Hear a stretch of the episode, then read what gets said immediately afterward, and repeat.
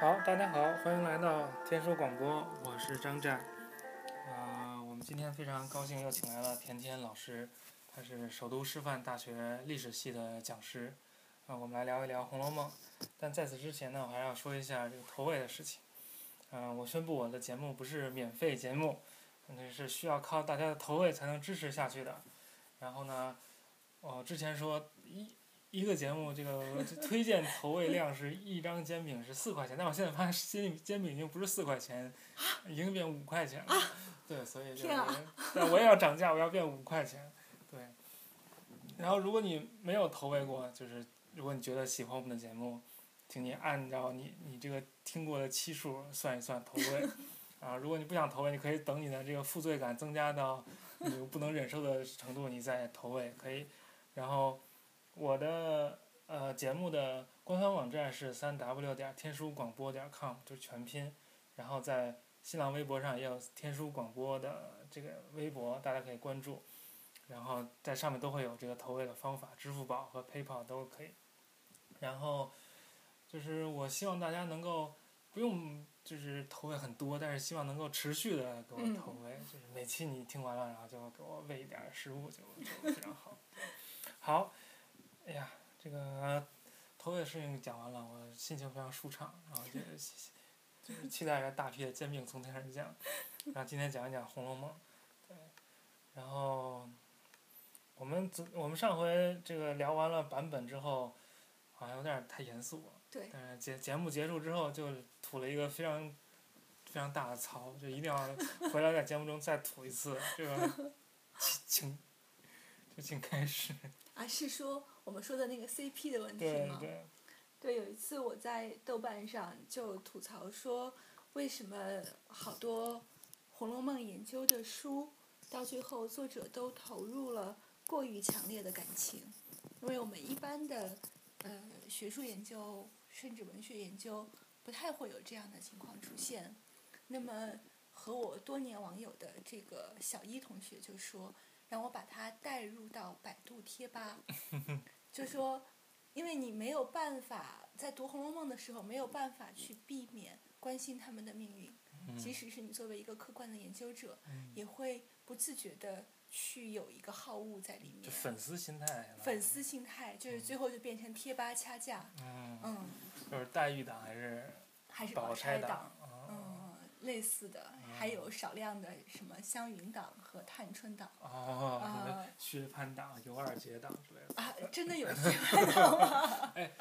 我我当时有人，我想那么去思考那么一个问题，就是如果嗯让我就成为《红楼梦》里的一个人物，嗯， 那你比如说这个问题问你，让你成为《红楼梦》里的一个人物，你想当谁？啊我从来都没有想过。我现在就是，，哎呀，我先告诉你我的答案，就给你点启好发的。就我觉得《红楼梦》里这些人都有点神经病，所以要我当好就愿意当板儿， 哦，好像就是比较少的体现出神经病的特质的一个人，你的这个选项太好了， 我想不出比你更好的。就就当板儿是吗？ 对，对啊，后我来当时使劲儿在想当一个什么小小小的丫鬟，哦然后等那个他们都完蛋了，也不会有太大的问题。对，还可以看到他们的故事。嗯嗯。那其实这个大家都这个产生粉丝心态，然后各种 CP 党是宝黛还是宝这个宝叫宝，宝宝 宝宝 CP，就是大家掐的不可开交，也是这个作品成功的一个体现啊，就是他对，很成对功的塑造出了这些人物形象，然是后让你对他们产生非常深的感情。嗯，所以这也是《红楼梦》作为作为小说它成功之处了。对，因为我们上一次其实也谈到，就是伟大而未完成的作品，其实嗯还有，比如说《卡拉马佐夫兄弟》嗯但是事实上，呃，对于《卡拉马佐夫兄弟》我，我也非常喜欢，看过很多遍，但我不会产入产生那种非常深的代入感，嗯也不关心后面发生了什么，就好像哦这样，那好吧，嗯，嗯，后面怎么样随他去吧。其实，对，你就觉得好像虽然那个作品没有完，但是你最后看到那个阿廖沙躺在芬芳的大地上，觉得哦那好吧，很好。嗯、那就可以了，嗯，嗯，那《红楼梦》其实它也是在一个，就是说这个民间小说发展的脉络中的一环了。像它之嗯前，呃，这什么《水浒传》《西游记》啊，《金瓶梅》是啊。金瓶梅，嗯嗯，那《金瓶梅》对《红楼梦》有有什么影响吗？我觉得应该是有很大的影响啊。嗯这种啊我们姑且称为所谓的事情小说，嗯其实呃我想专门研究古代文学的人应该做了很多相关的梳理，就是两两者之间内在的或者是外在的联系。其实，在那个我们看到的《红楼梦》的织品当中也嗯有，就是比如说曹雪芹写了一段非常精彩的段落，那么就有织评在旁边写说是比较《金瓶梅》，就是看看两者谁高谁下。其实可能作者本人或者说时代很近的读者也会有这样的想法。嗯。嗯但有人说过这么一个看法，就是说，嗯红楼梦》就我我我我搞《红楼梦》的青少年小说了，嗯因为不都十三四岁小孩儿玩、嗯玩玩过家家嘛，嗯然后爱来爱去，反正也不上床。但是这《金瓶梅》才是真正的成人世界，就是嗯大大家的爱情就是都跟性跟肉体是嗯其实是分不开的。嗯所以好像说《红楼梦》的艺术成就要更高，呃不，《金瓶梅》的艺术成就要更高一些，好像更贴近就是真实。嗯，这个我觉得看你怎么说了。嗯呃，《金瓶梅》是一部非常优秀的小说。嗯，田小飞不是有一个比喻说像是一个倒插的梅花，就是好像把那个粗陋的东西露在了外面，其实里面有很很美的东西。哦但是我觉得很难用说是否成人或者是否有关肉体来评价一个小说的高度。嗯，焦于英时有一篇很有名的文章叫做《红楼梦的两个世界》，嗯他就说《红楼梦》是刻意营造了一个天上人间朱景贝的纯洁的啊那个世界。其实《红楼梦》里还有一个很世俗的、很污浊的那个世界，和这个纯洁的世界是相对比的。嗯作者之所以要去描写这个空中楼阁，就是最后要描写这个空中楼阁的破碎。嗯就是其实《红楼梦》也是，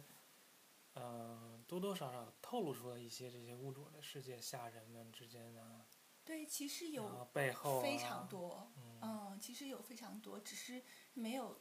正面去描写什么葡萄架之类的东西，但是都在都在，包括嗯，刘心武老师这个着力描写的所谓的天香楼一段，就是现在这一章的名字叫这个秦可卿死封隆京卫。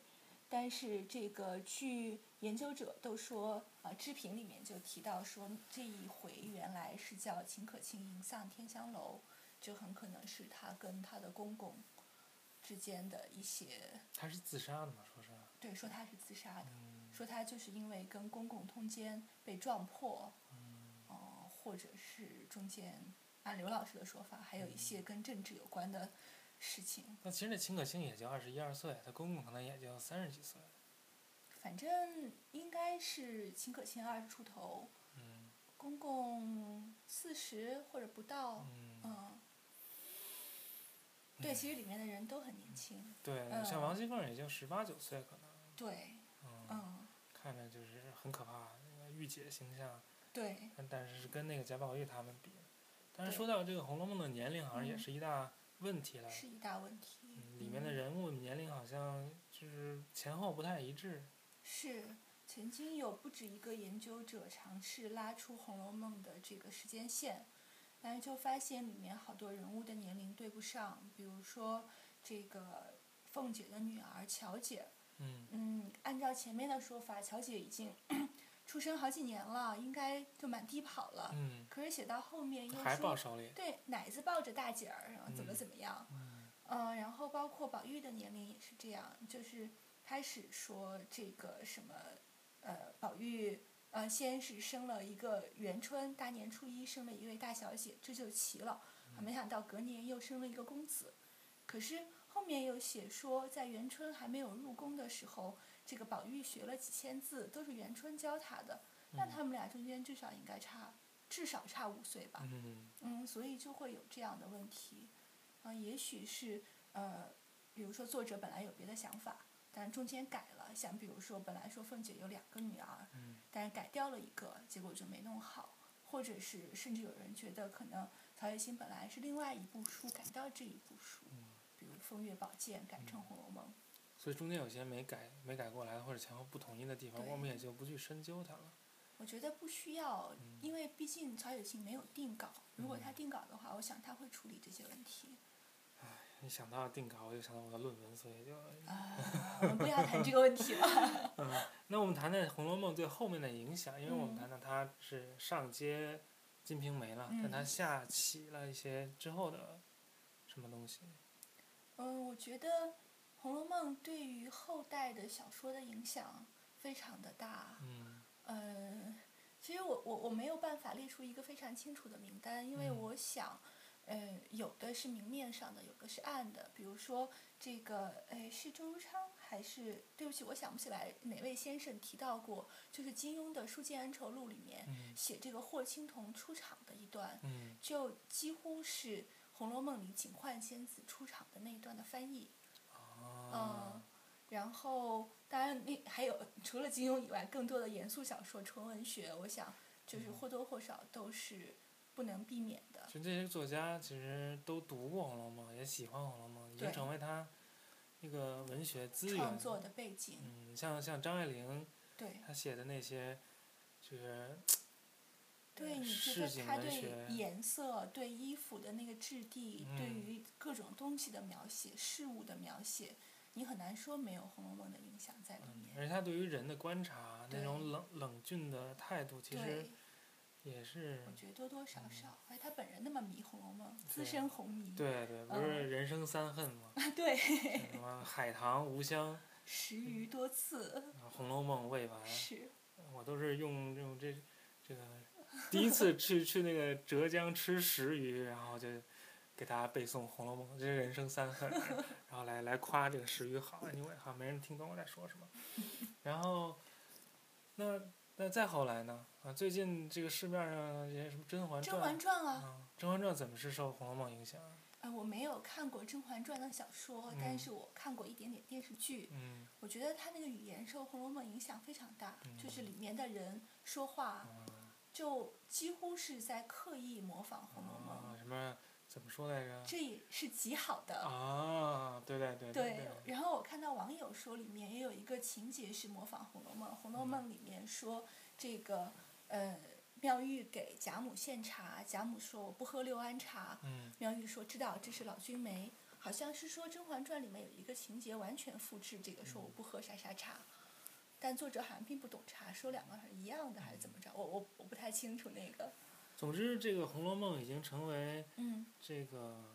中国人或者中国文学的一个底色，就是说你要了解中国文学，你要进入这个世界，那所有人都读过《红楼梦》，你不读是这个说不过去的。对就即使你不喜欢，也得看看是咋回事儿。对，至少知道大概，就嗯算没有读过完全的，至少知道什么宝黛、钗、哎三角恋嗯，之类的。他们也算三角恋吗？也不算吧。我觉得不算。但贾宝玉是跟薛宝钗有啥关系啊？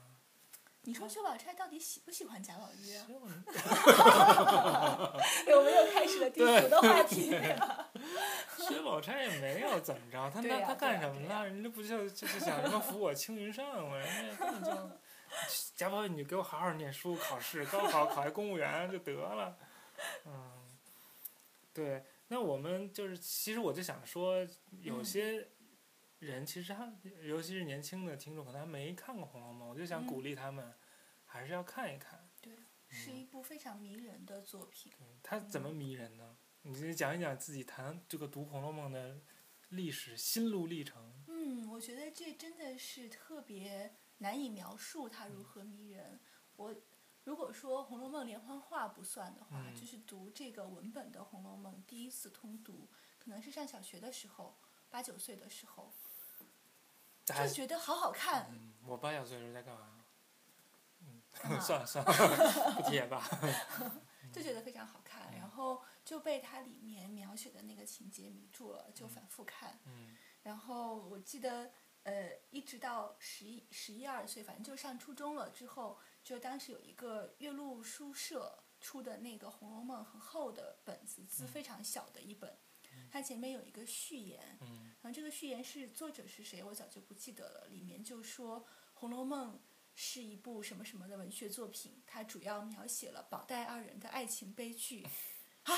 当时我大惊失色， 啊我说是吗？他们俩是有爱情的吗？ 这个其实前面读就是瞎读，你并没有发现。就当然，当然那时候太小，可能也并不懂。啊就是有一些东西你是读不懂的，但却依然会被里面的人、被他们的语言、被他们的性格吸引。嗯嗯，所以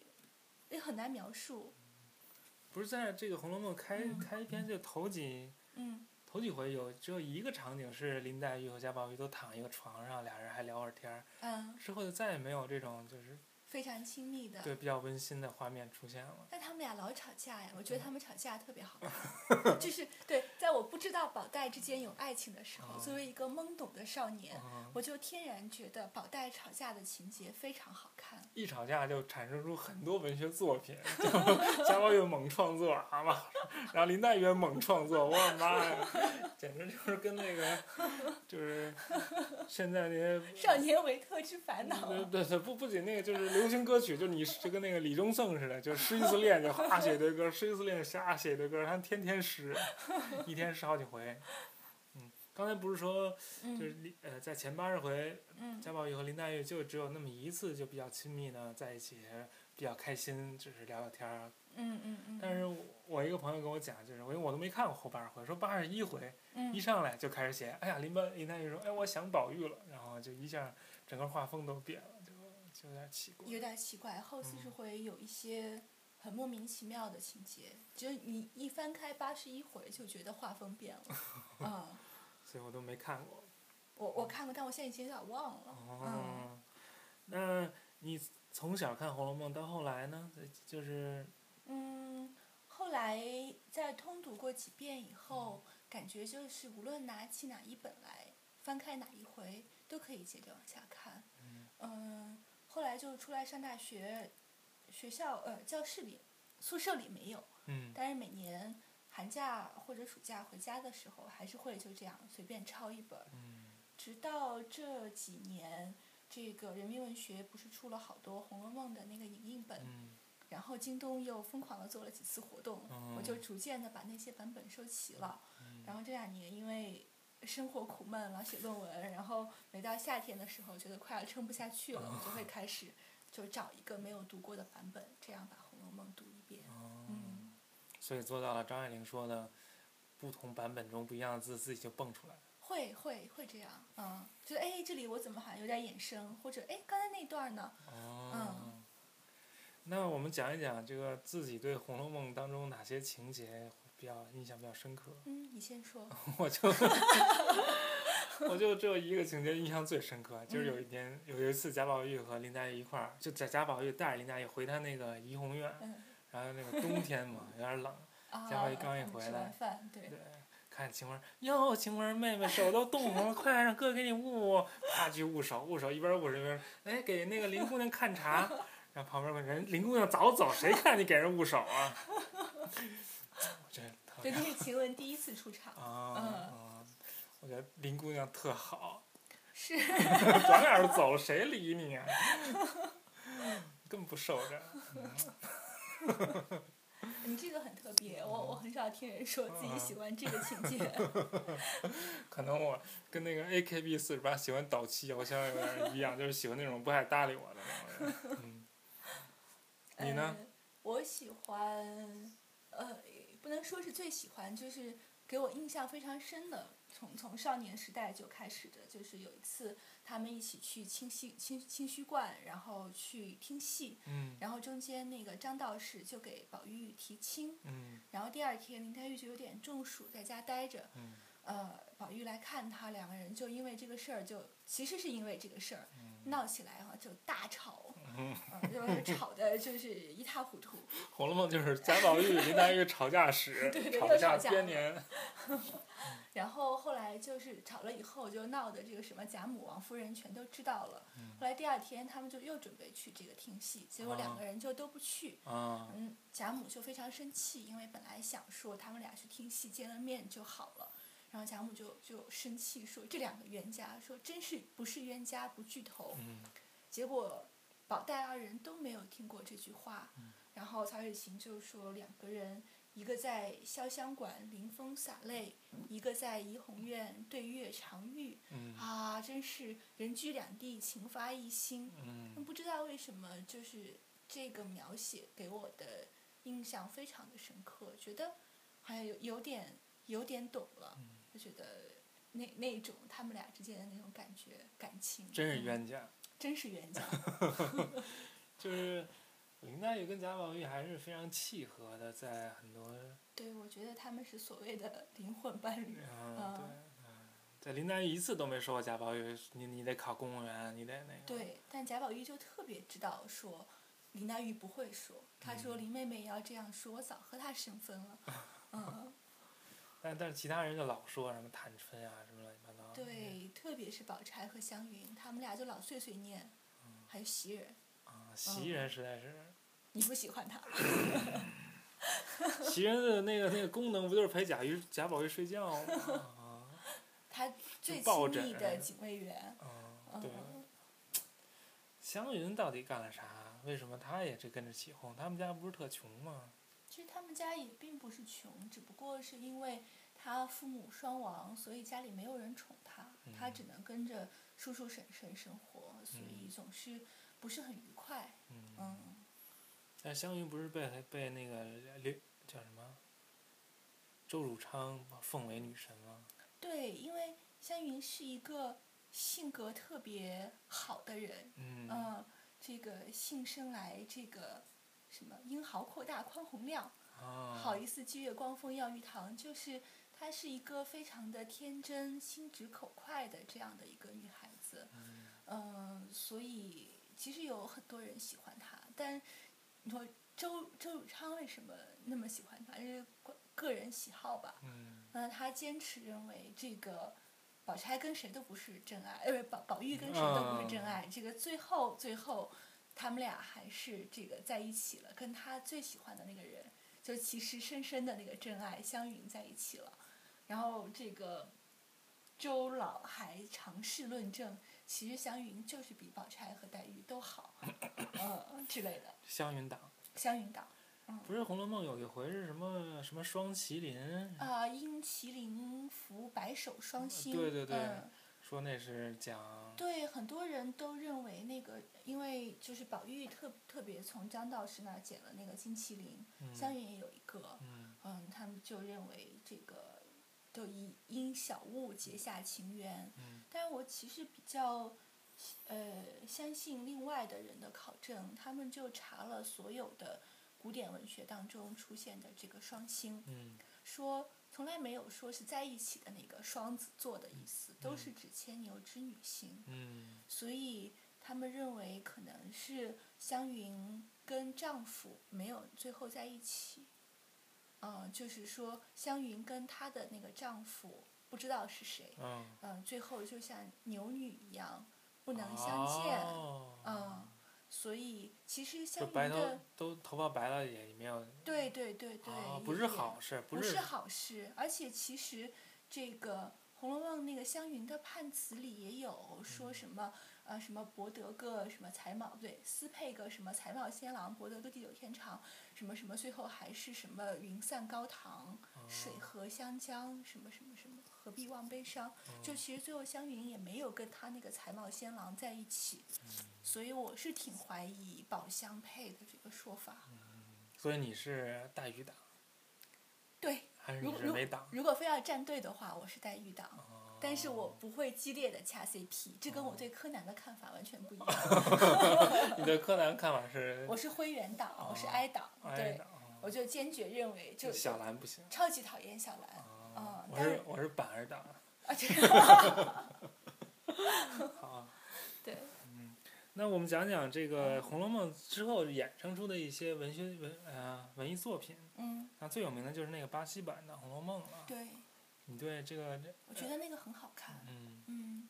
呃，不知道为什么我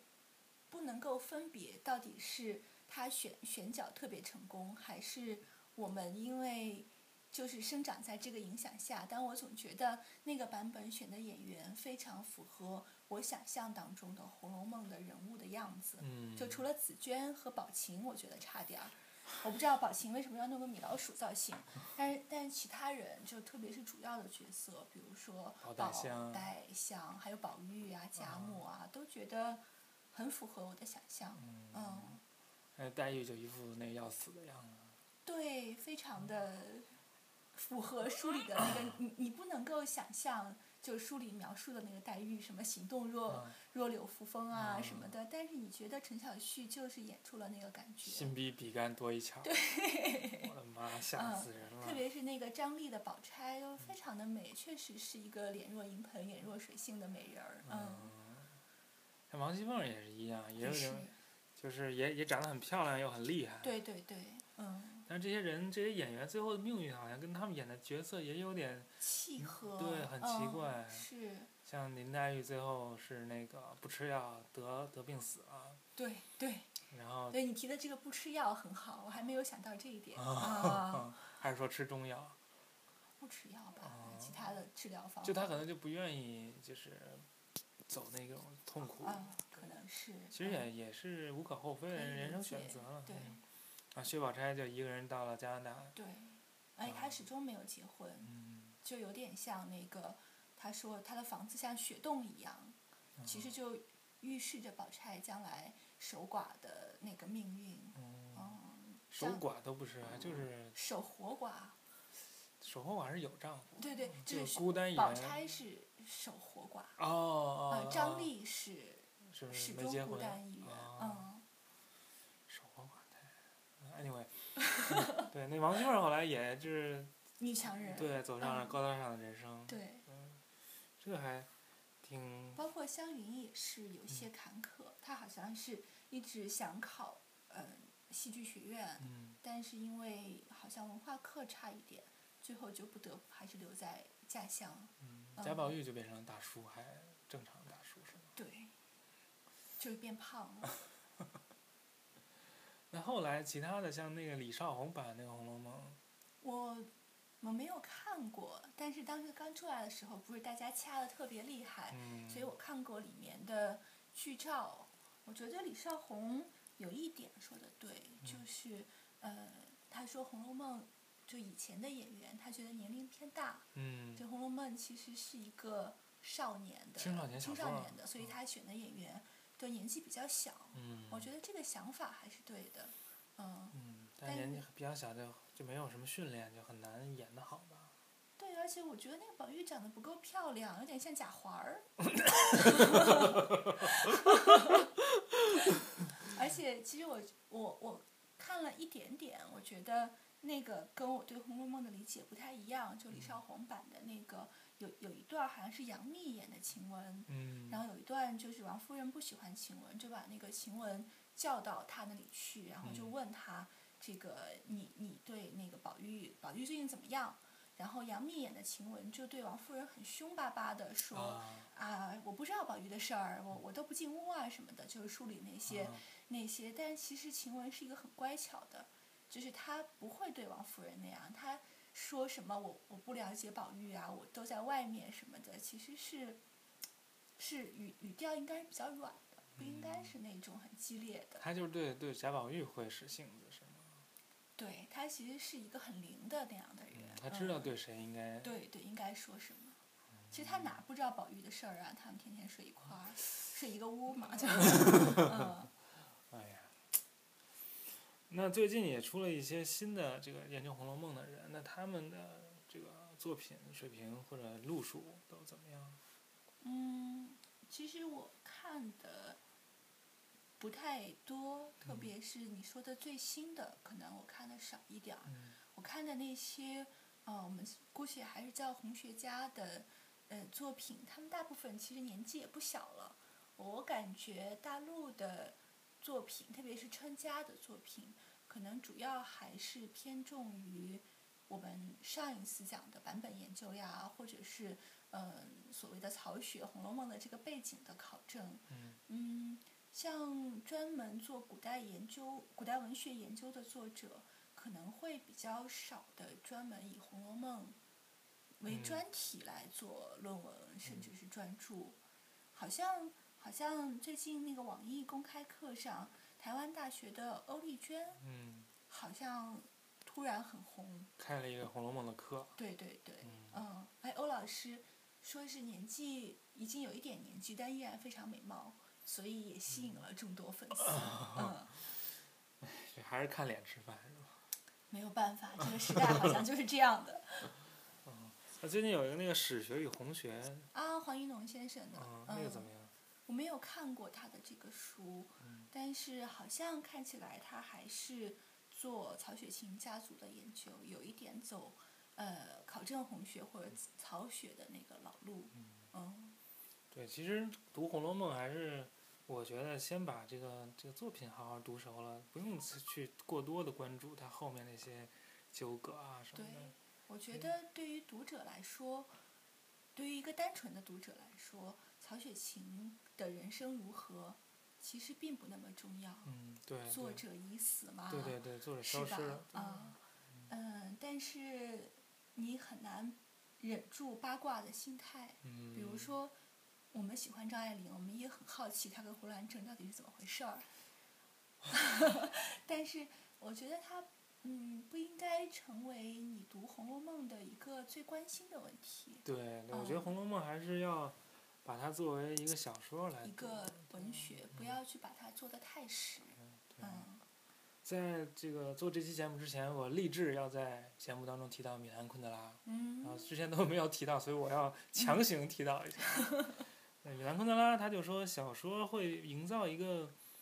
就是小说的目的，小说作为一门艺术，它嗯存在的价值、就是说它能够营造出一个世界是其他艺术形式所不能代替的。嗯，比如，而且是比如现在有的电影、有电视剧什么，这这其他的艺术形式，好像就是小说要它的目的是说，像米兰昆德拉的小说就很难用这个